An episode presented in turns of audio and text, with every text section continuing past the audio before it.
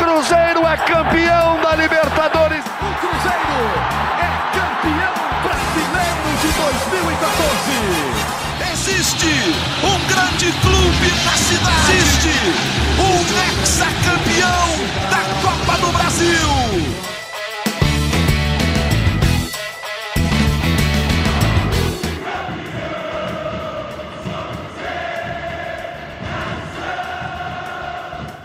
Muito bom dia, muito boa tarde, muito boa noite. Está começando mais uma edição do GE Cruzeiro. O Cruzeiro empatou com o Ituano a 1 lá em Itu. Gol marcado pelo Luvanor. Cruzeiro é líder da Série B e com vantagem expressiva sobre o Vasco, o segundo colocado. Vantagem que cresceu de 6 para 7 pontos. Cruzeiro tem também 15 pontos de vantagem para o Criciúma, que é o quinto colocado. Isso é importante porque quatro times se classificam para a Série A do ano que vem. Então é uma vantagem significativa do Cruzeiro para o Criciúma, mas o Cruzeiro está lamentando o empate com o Ituano, porque fez 1 a 0 o Ituano estava com 10, mesmo assim conseguiu um empate, mas o Cruzeiro reclama principalmente de um gol anulado no primeiro tempo, uma lambança do VAR, pelo menos até agora é o que está todo mundo achando, né? Passaram a linha no defensor errado e na terra das coisas gigantes, e tu, o Cruzeiro tem essa reclamação gigantesca, né? E tu tem essa fama porque um humorista chamado Simplício dizia que na terra dele tudo era grande. Um dia perguntaram para ele qual terra que era, ele falou que era Itu, e tu pegou essa fama, e tu até ganha alguma coisa com o turismo em virtude dessa fama aí. Eu sou Rogério Corrêa, estou com o Jaime Júnior, estou com o Gabriel Duarte, estou com a Fernanda Remisdorf, que representa a torcida do nosso podcast. A Vitória Azevedo está na edição. Ô, gente, vamos falar desse empate com o Ituano, um a um. Fernanda Remisdorf, você já acalmou, já sossegou depois do jogo de ontem? A culpa do empate é só do VAR ou o time tem responsabilidade também, hein, Fernanda? Ei, pessoal, então, confesso assim que acalmar 100% não. Eu tô indignada até agora, sério. Na hora eu fiquei muito revoltada, achei que eu nem consegui prestar atenção no jogo depois. Mas aí deu uma esquentada, né, depois do gol e tal. Mas eu fiquei muito revoltada, porque uma coisa é errar, assim, é uma coisa de centímetro, você vê ali que é um lance muito difícil e tal, e você pensa, ah, faz parte. Agora, traçar a linha do impedimento do jeito que foi feito ali é absurdo demais, demais, demais, demais. Um jogo importante da aquele. Ah, mas o Cruzeiro está muito na frente da tabela. Não tem importância, a gente não conseguiu a pontuação ainda necessária para poder subir, né? Então a gente tem que fazer os pontos o mais rápido possível. E isso aí pode ser importante lá na frente. E o que acontece é o seguinte: é, eu achei muito bizarro também que foi muito rápido essa validação da anulação do gol. A gente está sempre reclamando que o VAR no Brasil demora demais e tudo, e aí num lance desse que tinha que ter muito cuidado para traçar a linha, analisar cada um dos jogadores, foi super rápido. Eu até assustei que o, o juiz ficou lá um tempinho só, tal, tal, ouviu e pronto, já anulou. Eu fiquei, gente, mas foi muito rápido. E aí depois que liberaram a imagem, eu fiquei chocada como que eles tiveram ainda a audácia de liberar, porque já teve jogo do Cruzeiro, se não me engano, foi na Copa do Brasil, que eles sumiram com a imagem do VAR, nunca mais mostraram. Agora, nesse, eles ainda mostraram, e aquele erro absurdo, que eu fiquei assim, muito revoltada, a torcida inteira ficou. E aí o Cruzeiro falou que já vai levar isso de fato para a CBF e tudo mais, tem que levar, a gente tem que demonstrar indignação, porque senão depois vira rotina, né? É a primeira vez nessa Série B que eu fico tão revoltada assim, não estava tão errado, sabe? As coisas estavam fluindo, mas essa foi muito, muito pesado.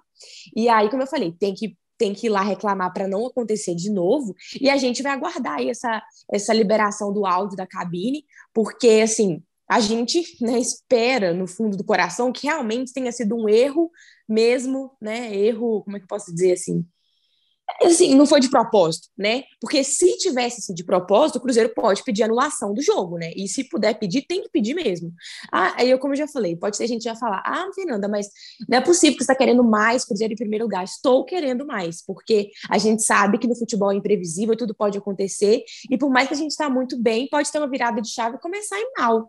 Então, a gente tem que buscar cada ponto. O Cruzeiro merecia é, esse gol. E aí você perguntou se a culpa foi da arbitragem ou foi do, do time. A culpa foi da arbitragem. Primeiro, por causa desse gol, e segundo, porque o primeiro tempo foi uma lambança também do juiz de campo. Eu não entendi nada. Ele marcava qualquer coisinha, ele marcava Prituano, até coisas que não existiam. Aquele cartão amarelo para o Giovani foi uma piada, porque ele que sofreu a falta e ele, ele marcou que o Giovani fez a falta, ainda levou um cartão amarelo ali no comecinho, acho que foi tipo 14 minutos, então ali já trava o nosso jogador. O Giovani não foi tão bem na partida, isso pode ter influenciado. Então, assim, o cara tentou de todos os jeitos prejudicar o Cruzeiro, assim, o árbitro não foi bem. Assim, é claro que o Cruzeiro perdeu muita chance, igual sempre perde, né? Sempre perde. Só que nesse jogo, o que foi crucial foi a arbitragem, né? Então, espero que não se repita.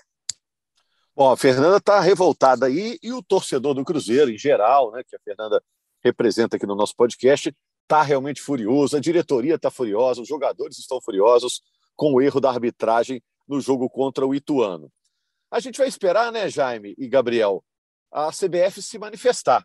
Será que vai aparecer alguma imagem que vai surpreender todo mundo e vai calar todo mundo?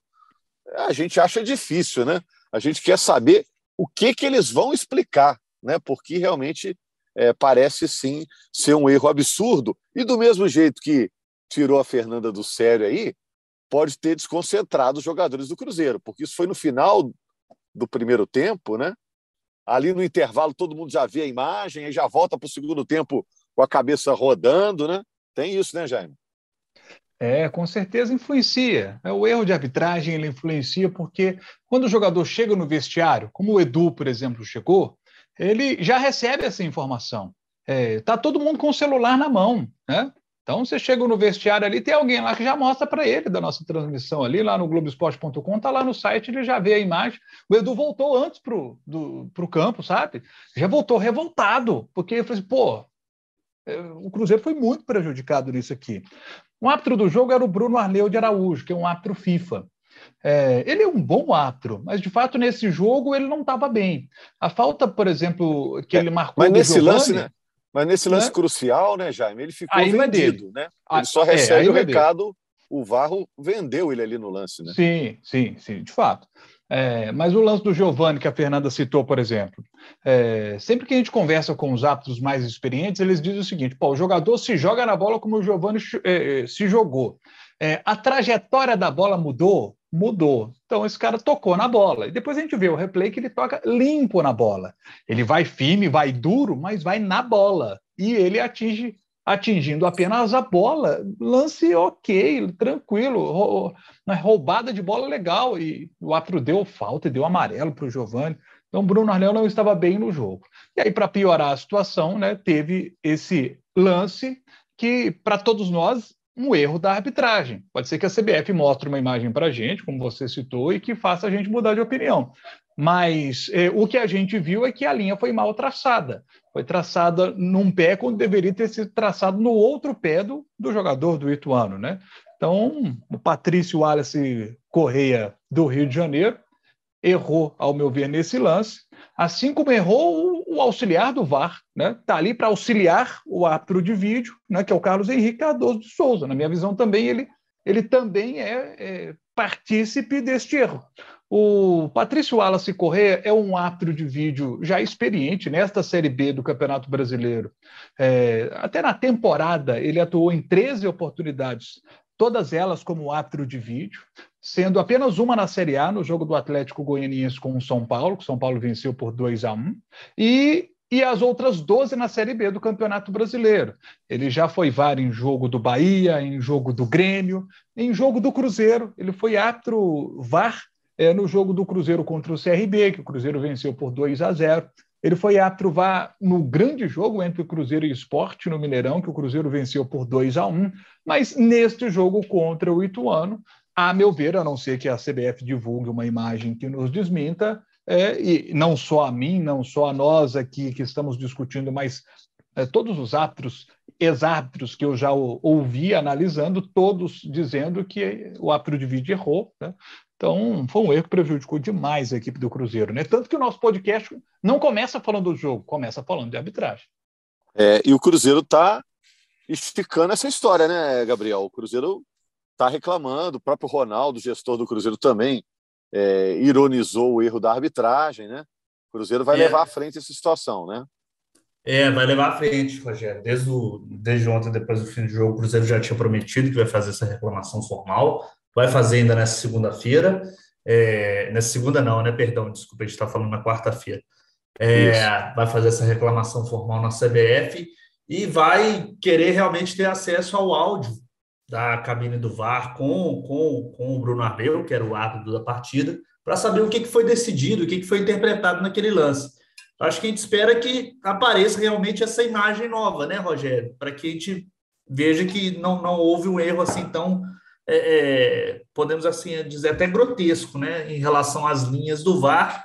A gente esperava que o VAR chegasse para realmente sanar algumas é, injustiças dentro do futebol, mas a gente sabe que ele é, ele é regido por, por seres humanos, seres humanos erram também. Mas realmente essas, essas linhas aí ficaram bem chamativas ontem na, na análise desse impedimento do Edu, e o Cruzeiro vai buscar, pelo menos aí, alguma satisfação da CBF, alguma coisa. Lembrando que o Cruzeiro já tinha visitado a CBF há umas duas semanas, três semanas, com o Ronaldo.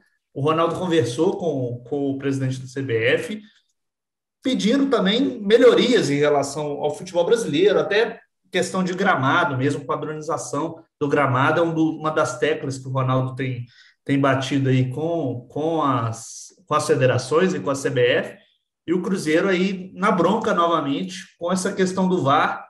Vamos ver que, que, quais serão as cenas dos próximos capítulos, né, Rogério? É, e um erro desse pode custar milhões e milhões e milhões, ainda mais a situação do Cruzeiro se encontra de recuperação, de, de reconstrução, o Cruzeiro lutando para subir. Ô, vamos, Rogério, vamos aguardar, ah, ô, Rogério. aguardar o que a CBF vai falar, né, Jaime? Vamos escutar esse áudio com muita curiosidade, né? Em princípio, um caso típico de vergonha alheia, né? Foi um erro grave, né? E na, a gente pode até voltar a esse assunto também na segunda-feira, né, Jaime? Após a gente escutar os, os áudios. Diga. É, é, eu queria só dizer o seguinte: que bom que o Cruzeiro está disparado na Série B do Campeonato Brasileiro. Que bom que, ao que parece, esse erro não vai influenciar no objetivo final do Cruzeiro, que é o acesso para a Série A do Campeonato Brasileiro. Que poderia influenciar. Parece que não vai. Né? Tomara que não seja mesmo o caso de influenciar. Porque o Cruzeiro está disparado na liderança. Então não deve influenciar, não. Mas imagina se é, na última rodada, um lance desses e afetando diretamente um acesso para a Série A do Campeonato Brasileiro. Quantos milhões de reais? Então, sim, é um erro gravíssimo. Eu, eu não vejo como má fé. Não vejo que o Atro, ah, o Atro quis roubar do Cruzeiro. Não vejo de forma alguma dessa forma. Até que provem o contrário, eu não vou nunca uh, analisar por este aspecto. Foi um erro. Às vezes o cara não está bem, o cara às vezes está até com algum problema, sabe, familiar, o cara não está atento ali, não está um, um, bom dia para o trabalho e o cara comete um erro, sabe? Tem tanta coisa que pode estar tá por trás de um erro como esse. Então, eu tento lá olhar o lado do ser humano também e tal, mas foi um erro grave, grave. A gente não pode, é, assim, deixar de lado aqui a, a crítica. Foi, um, infelizmente, Isso. um erro muito grave. Um erro grave que, de repente, de tão grave, quem cometeu o erro não pode mais trabalhar com isso, né? Tem isso, tem erro pequeno, ó, acontece. Às vezes o erro é tão grave, não, essa pessoa não tem condição de assumir uma responsabilidade como essa, né? E só acrescentando, só para terminar, eu conversei hoje com uma pessoa que conhece técnicos que trabalham com o VAR na CBF. Eles disseram o seguinte: o técnico não erra nesse tipo de caso. Ele é sempre demandado pelo árbitro de vídeo. O árbitro de vídeo é que diz: ó, você põe o ponto aqui, aqui você vai pra, traçar a linha aqui. Não pode ter ocorrido um erro de um técnico que está ali preparando a imagem, preparando a linha é, é, sempre a arbitragem que determina onde a linha fica. Né? Então, se houve o erro, é de alguém que trabalha com a arbitragem e estava lá na sala do VAR, e essa pessoa tem que ser responsabilizada. Né? Agora, ô, ô Fernanda, para a gente tentar amenizar o assunto, ficou todo mundo aí realmente espantado com o tamanho do erro de ontem. O Luvanor começou a render no Cruzeiro. Por quê? O que, que mudou que o Luva de repente explodiu? e está todo mundo encantado com ele. Ele é um cara muito simpático, né? Todo mundo torce pelo sucesso dele. Agora em campo ele começou a render bastante, hein, Fernanda? Então, eu não sei se é isso não, mas coincidentemente, desde que a família dele chegou aqui no Brasil, chegou em BH, que ele começou a disparar, né? A primeira partida que a mulher dele assistiu junto foi essa última aqui no Mineirão.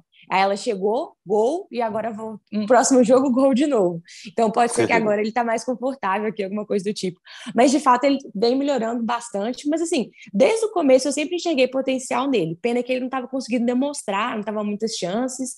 Mas agora que ele está tendo mais espaço, né? Porque o já já machucou e tudo mais, e ele está sendo a opção, ele de fato está mostrando por que, que ele merece um pouco mais de chance. Assim. Ele, ele tem muita raça, ele joga o máximo que ele pode, e a gente vê que assim ele tem uma finalização boa.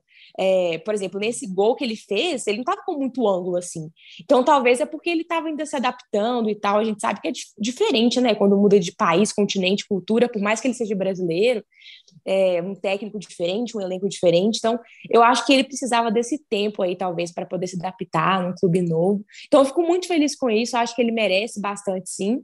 Então, a gente vê aí a importância dele, né? Ele fez o gol que, no, que nos deu um ponto, né? Porque, infelizmente, as outro gol, a gente não saiu com a vitória. É, então, acho que ele foi bem, mas assim, para mim, o destaque do jogo de ontem foi o Lucas Oliveira, tá? O Rafael Cabral também foi muito bem. Agora, o Oliveira, ele é absurdo, o melhor zagueiro da Série B, assim, para mim, sem dúvidas.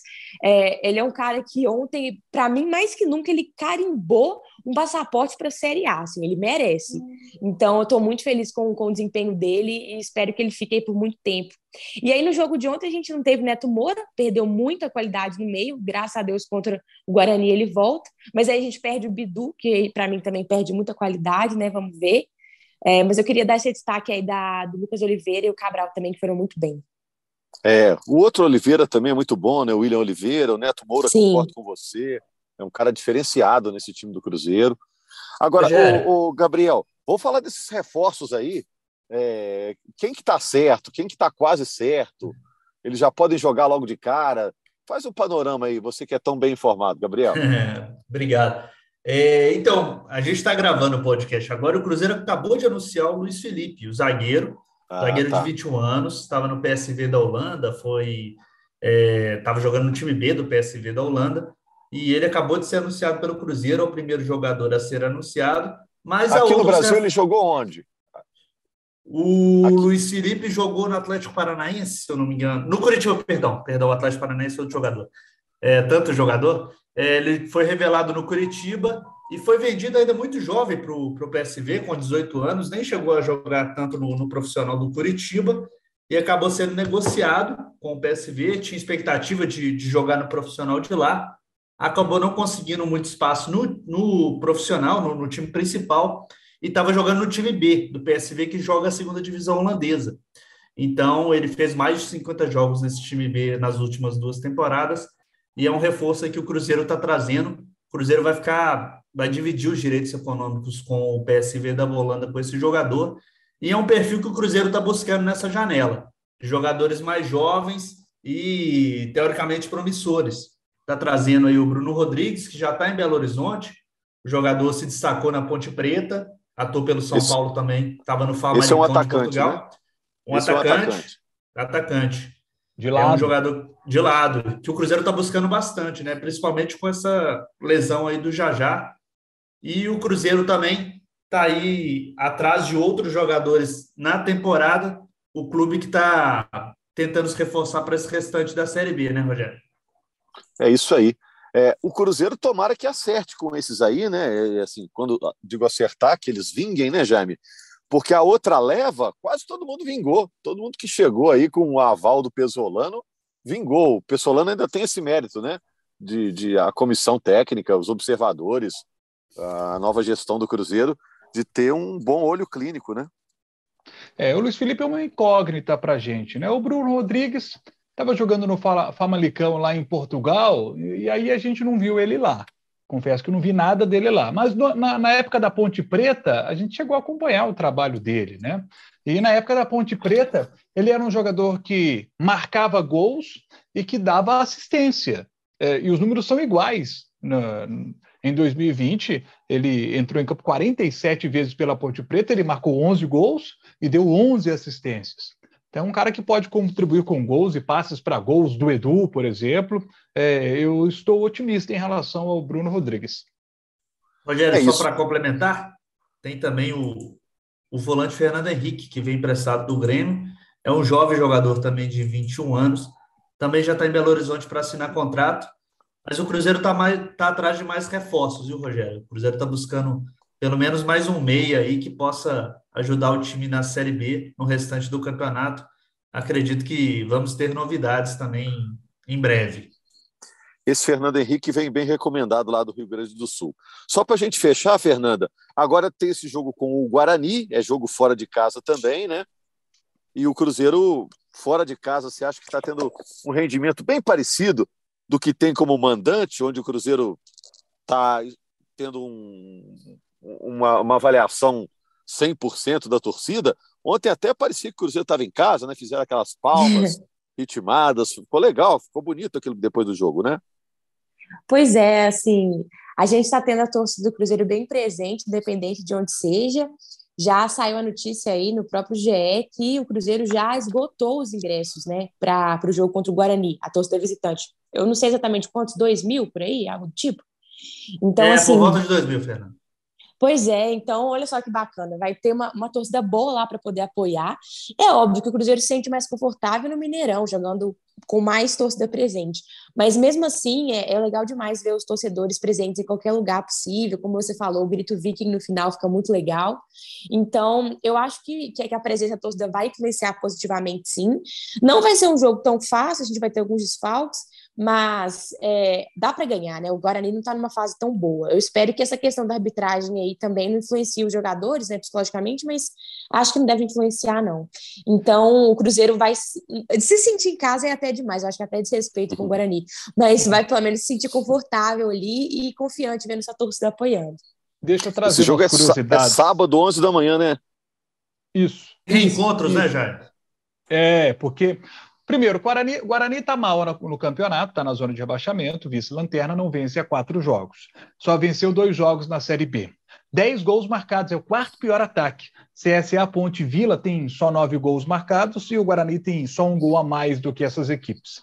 São 19 gols sofridos, terceira pior defesa. O técnico é Mozart Santos, que treinou há pouco tempo a equipe do Cruzeiro. Vai ser o primeiro jogo dele em casa, no comando do Guarani. A estreia foi na rodada passada, empate 1 a 1 com a equipe do CRB.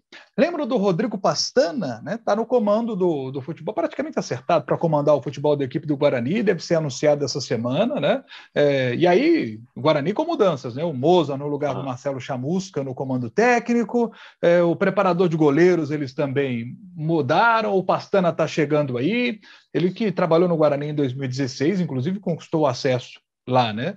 E aí o Bruno José tá lá no time do Guarani, né? Inclusive é, no, no, jogo contra o CRB, o Moza optou por um ataque sem referência com o Vitinho e, e Bruno José, deixou o Giovanni Augusto no banco, o Lucão do que também ficou no banco. Não deu muito certo ali no primeiro tempo, então ele botou o Lucão do break ali no, na segunda etapa, o time deu uma melhorada. Vamos ver como é que ele vai montar esse time aí para o jogo contra o Cruzeiro. Moza Santos, Bruno José, esses reencontros que teremos aí. É isso aí. Ô, gente, muito obrigado. Segunda-feira vamos repercutir então esse jogo aqui no podcast É Cruzeiro. Tá tudo aí e a gente vai acompanhando essa campanha do Cruzeiro ainda espetacular. O Cruzeiro, quem sabe, né, com muita antecedência vai garantir o seu acesso. É o que o torcedor do Cruzeiro está esperando. Valeu, gente. Até a próxima edição. Obrigado aí, Nação Azul.